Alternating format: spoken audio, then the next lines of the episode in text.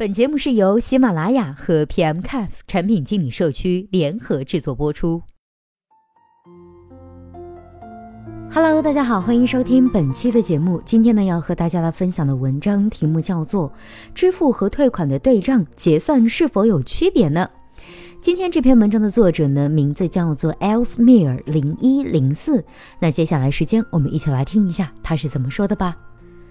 支付和退款的对账，理论上来说呢，对账和清结算有很大的不同，跟流水的关系，从支付公司角度和电商企业角度看待呢，也不一样。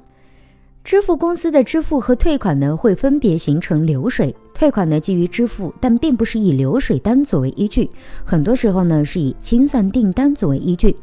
电商企业的话，退款呢会基于已支付订单，此时会不会跟流水发生关联呢？一般是跟已支付流单有关联，未支付的流水单自然是不会发生关联的。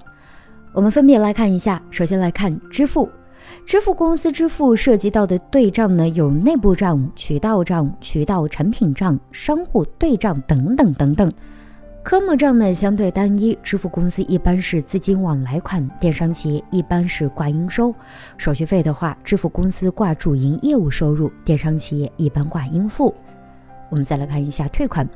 退款涉及到的对账在支付的基础上多了很多处理，比如客户部分退款的情况下，应付和实付会有不一样，应收和实收呢也会有不一样，所有的账都需要多记一些科目账，即使是全部退款或者是交易撤销，记账的方式和科目呢也是不一样的，从而导致对账也会有更多工作。手续费的处理呢也会有不一样，有的交易会退手续费，有的交易呢不会退。那这样的话，流程上处理会不一样，手续费科目账也会不一样。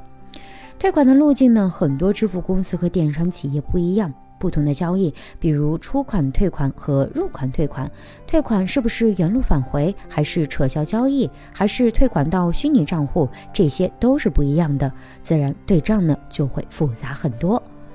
好了，以上就是本期节目的全部内容。希望本期节目能够对您有所帮助。如果对待这个问题呢，您还有自己独特的见解，或者是想发表的意见，欢迎登录 PMCAF 产品经理社区，我们期待您的精彩回答。那我们下期再见啦，拜拜。